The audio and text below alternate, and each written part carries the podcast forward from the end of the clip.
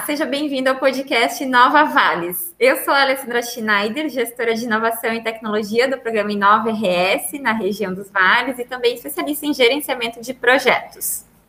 Olá, pessoal. Eu sou a Darviane Silva, doutora em ciência e atualmente atuo como gestora de inovação e tecnologia do programa Inova Região dos Vales. Olá, eu sou o Thomas Schmidt, doutor em biotecnologia e atualmente estou como gestor de inovação e tecnologia aqui nos Vales. Pessoal, o objetivo desse podcast é comunicar de maneira muito simples a importância do desenvolvimento do ecossistema de inovação e suas ações através do programa Inova RS na região dos vales. O programa Inova RS é promovido pela Secretaria de Inovação, Ciência e Tecnologia do Rio Grande do Sul e tem como objetivo tornar o Rio Grande do Sul referência global em inovação como estratégia de desenvolvimento local. E olha só, os episódios serão lançados semanalmente com assuntos diversos que norteiam a gestão da inovação em um ecossistema. Show! E hoje falaremos dos projetos que estão voltados para a área agroalimentar, que está dentro da visão de futuro. Nós temos um projeto lá que é focado para as plantas bioativas e outro, sim, para produzir produtos a partir de resíduos agroindustriais. E para falar de plantas bioativas, nós temos uma pessoa muito especial, um convidado para bater esse papo conosco. E antes de passar a fala para ele, vou apresentar um pouquinho aqui para vocês. O doutor Sandro Ilembrandt, ele é técnico em Química pela Fundação Liberato Salzano Vieira da Cunha, também ele é bacharel em Química pela Universidade Federal do Rio Grande do Sul, mestre em Biologia Celular e Molecular, também pela Universidade Federal do Rio Grande do Sul, e doutor em Física Biomolecular pela Universidade de São Paulo. Além disso, o professor Sandro é empreendedor com experiência profissional tanto na indústria quanto no ambiente científico acadêmico. Tem vivência também no exterior, incluindo trabalho na Alemanha, negociações com fornecedores e participação em congressos e feiras internacionais. Tem experiência na coordenação de projetos de inovação tecnológica, gestão de desenvolvimento de produtos e gestão de negócios em fase de startup. Além disso, o professor Sandro, ele é professor nas disciplinas da área de Química e ministrante de palestras e cursos na área de empreendedorismo. E a área de interesse nas pesquisas atualmente estão voltadas para produtos naturais, tecnologia de alimentos e biotecnologia. E ainda também é coordenador técnico do Valif, que é um arranjo institucional que busca fazer essa articulação entre produtores rurais, meio acadêmico e indústrias da cadeia produtiva de óleos essenciais e plantas bioativas na região do Vale do Rio Pardo, aqui do Rio Grande do Sul. E é esse motivo que nos leva a ter essa conversa aqui com você, professor Sandro. Vamos conversar um pouquinho, então?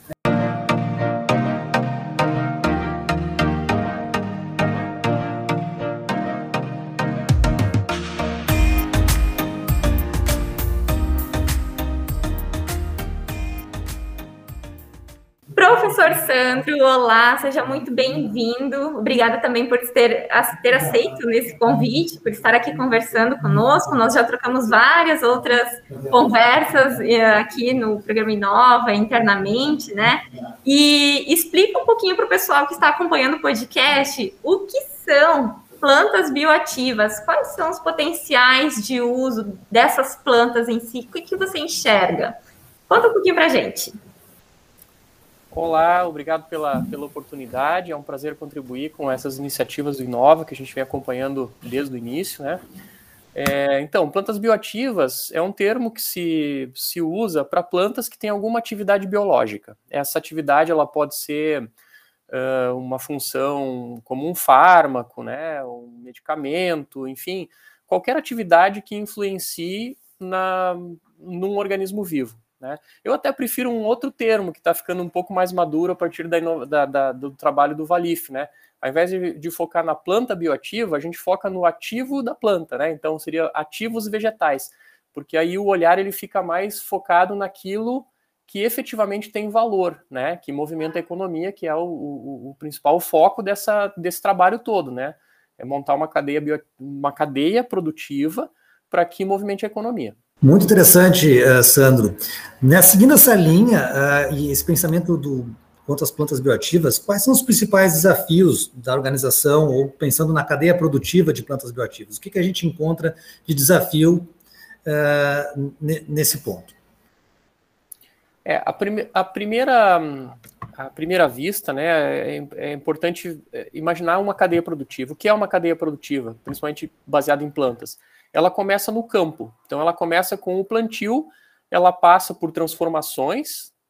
Essa planta tem que ser, esse princípio ativo precisa ser de alguma forma isolado, extraído, e depois ele chega no mercado. E ele pode chegar no mercado em diferentes setores: tá? setor de alimentos, bebidas, de medicamentos uh, setor de perfumaria, cosméticos. Então, quando a gente olha para a cadeia toda, ela tem muitos desafios. E a, a, o primeiro deles, então, começaria no campo. É, o, o, produtor, por se tratar de um cultivo novo, o produtor ele pode não conhecer a forma de cultivar aquelas plantas. Então, o primeiro desafio começa lá no campo mesmo. É preciso instruir o, o, o produtor antes de instruí-lo, é preciso uh, mostrar para ele que aquela, aquele cultivo ele tem um retorno econômico, porque a gente, é, o, o, produtor rural ele é um empreendedor, né? Ele precisa, ele, ele planta porque ele espera um retorno financeiro. E aí também começa um desafio que é a competição com as outras atividades. Então já tem uh, cadeias produtivas instaladas que, que é, vamos dizer assim, é um pouco mais eh, confortável, eu diria, porque o produtor já conhece, já, já conhece o manejo daquela cultura, já sabe quanto ele pode esperar de retorno. Então, o primeiro, primeiro uh, desafio começa no campo. Né? No outro extremo, que é o mercado, também existe um desafio, que é a aceitação desses produtos. Então, por exemplo, tem mercados que já o, o, os produtos importados eles já ocupam espaço na economia, já está consolidado, as pessoas já têm uma, uma confiança nesses fornecedores internacionais. E quando a gente chega com um ativo que foi produzido no Brasil, num primeiro momento a gente pode ter esse desafio né, de aceitação. Uh, lembrando que a gente está falando de plantas e plantas mudam, né? A composição química de, de alguns, alguns extratos, por exemplo, elas mudam uh, de acordo com o ambiente onde essa planta cresceu. As características climáticas, temperatura, tempo de luz solar, enfim. Então tem uma adaptação nos dois extremos dessa cadeia produtiva. E se a gente for para o centro dessa cadeia produtiva, que é a transformação, aí a gente tem os desafios normais de produção, que envolvem a logística. Então, por exemplo, se precisar de uma estrutura industrial para fazer o processamento dessa, dessa massa de plantas, por exemplo, para extrair um ativo, é, tem a questão logística, né? E quão distante o cultivo está da empresa ou da indústria que vai fazer o processo de transformação. Então, são vários, são vários desafios. Eu citei três aqui como exemplo, no primeiro momento. Excelente, professor Sandro. Mais uma pergunta. Nos conte um pouquinho sobre o Valif, como é que é, como é que ele funciona. O Valif é um, é um arranjo institucional. O que, que significa isso? Várias instituições, né, envolvendo universidade, é, envolvendo a Embrapa, envolvendo a Fiocruz, o próprio Ministério da Agricultura e várias outras, uh, e as empresas também. Então, várias instituições uh, estão reunidas, uh, o, que, o que mantém elas atuando juntas é uma missão comum, que é a formação de uma cadeia produtiva. Então, todas essas instituições que participam do arranjo, todas elas, de alguma forma, desejam que essas cadeias produtivas sejam formadas.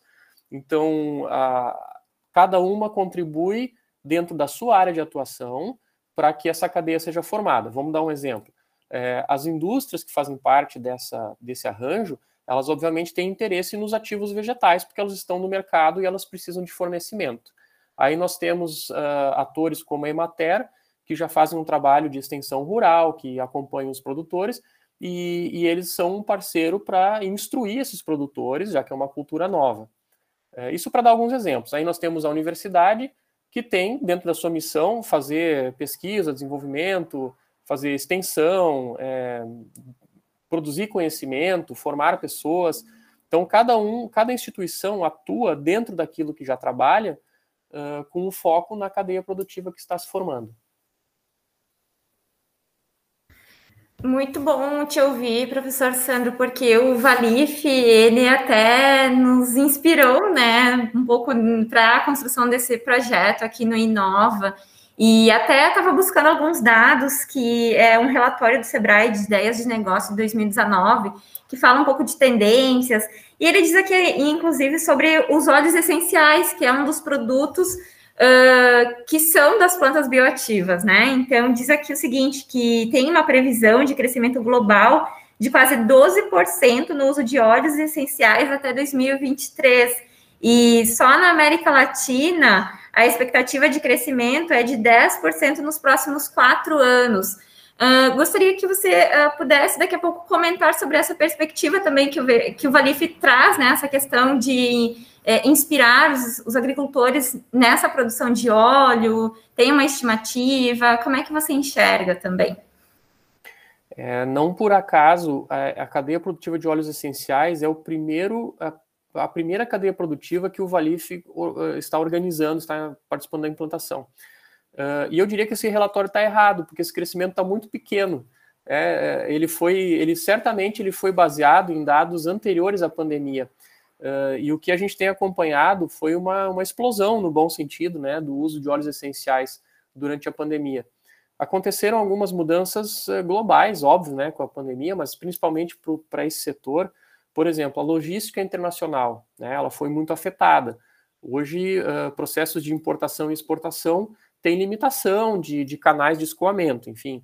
E aí o que aconteceu que muitos óleos uh, essenciais que eram importados, eles acabaram chegando com um custo muito mais elevado por conta dessa logística limitada.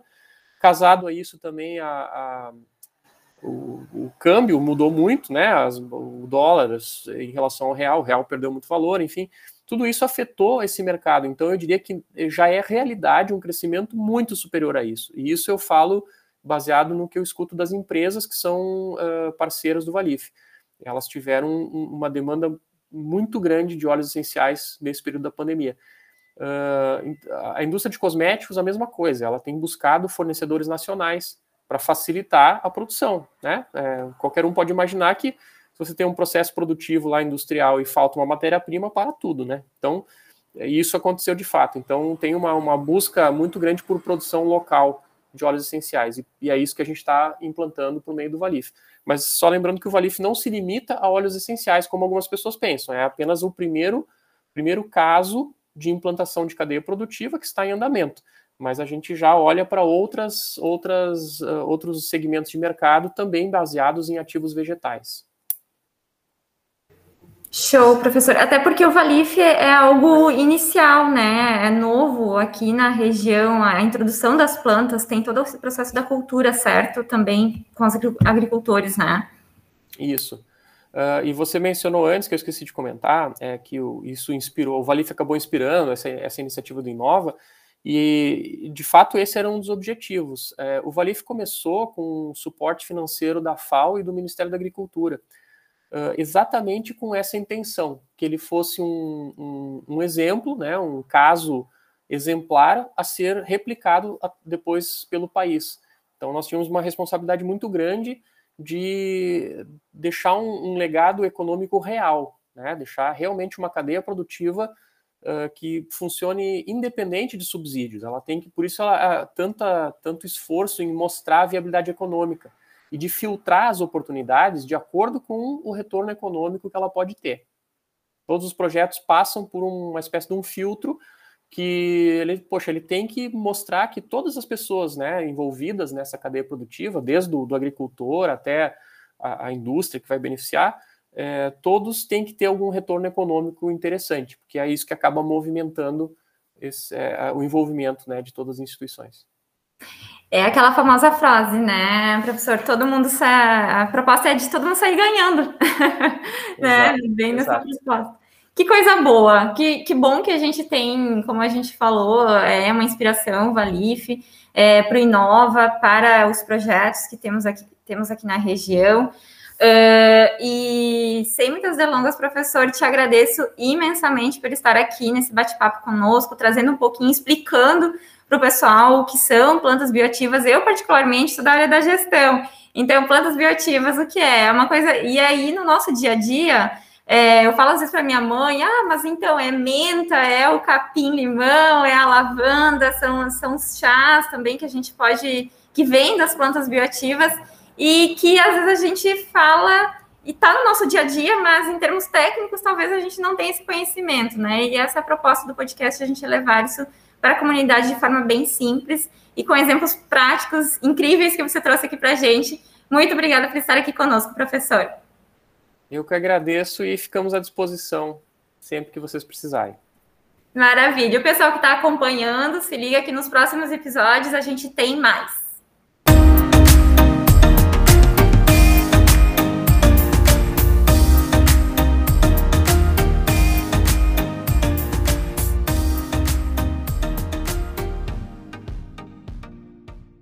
E assim vamos encerrando mais um episódio do podcast Nova Vales.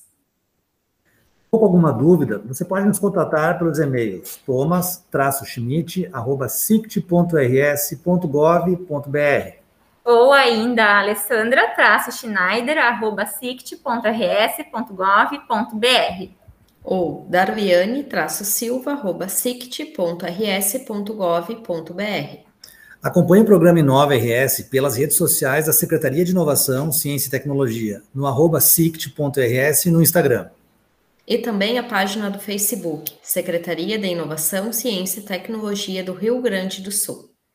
Show. Valeu, pessoal. Na próxima semana estamos aqui de novo. Até mais. Obrigada, professor. Tchau. Até mais. Grande abraço, professor. Obrigado, professor. Até mais, pessoal. Tchau.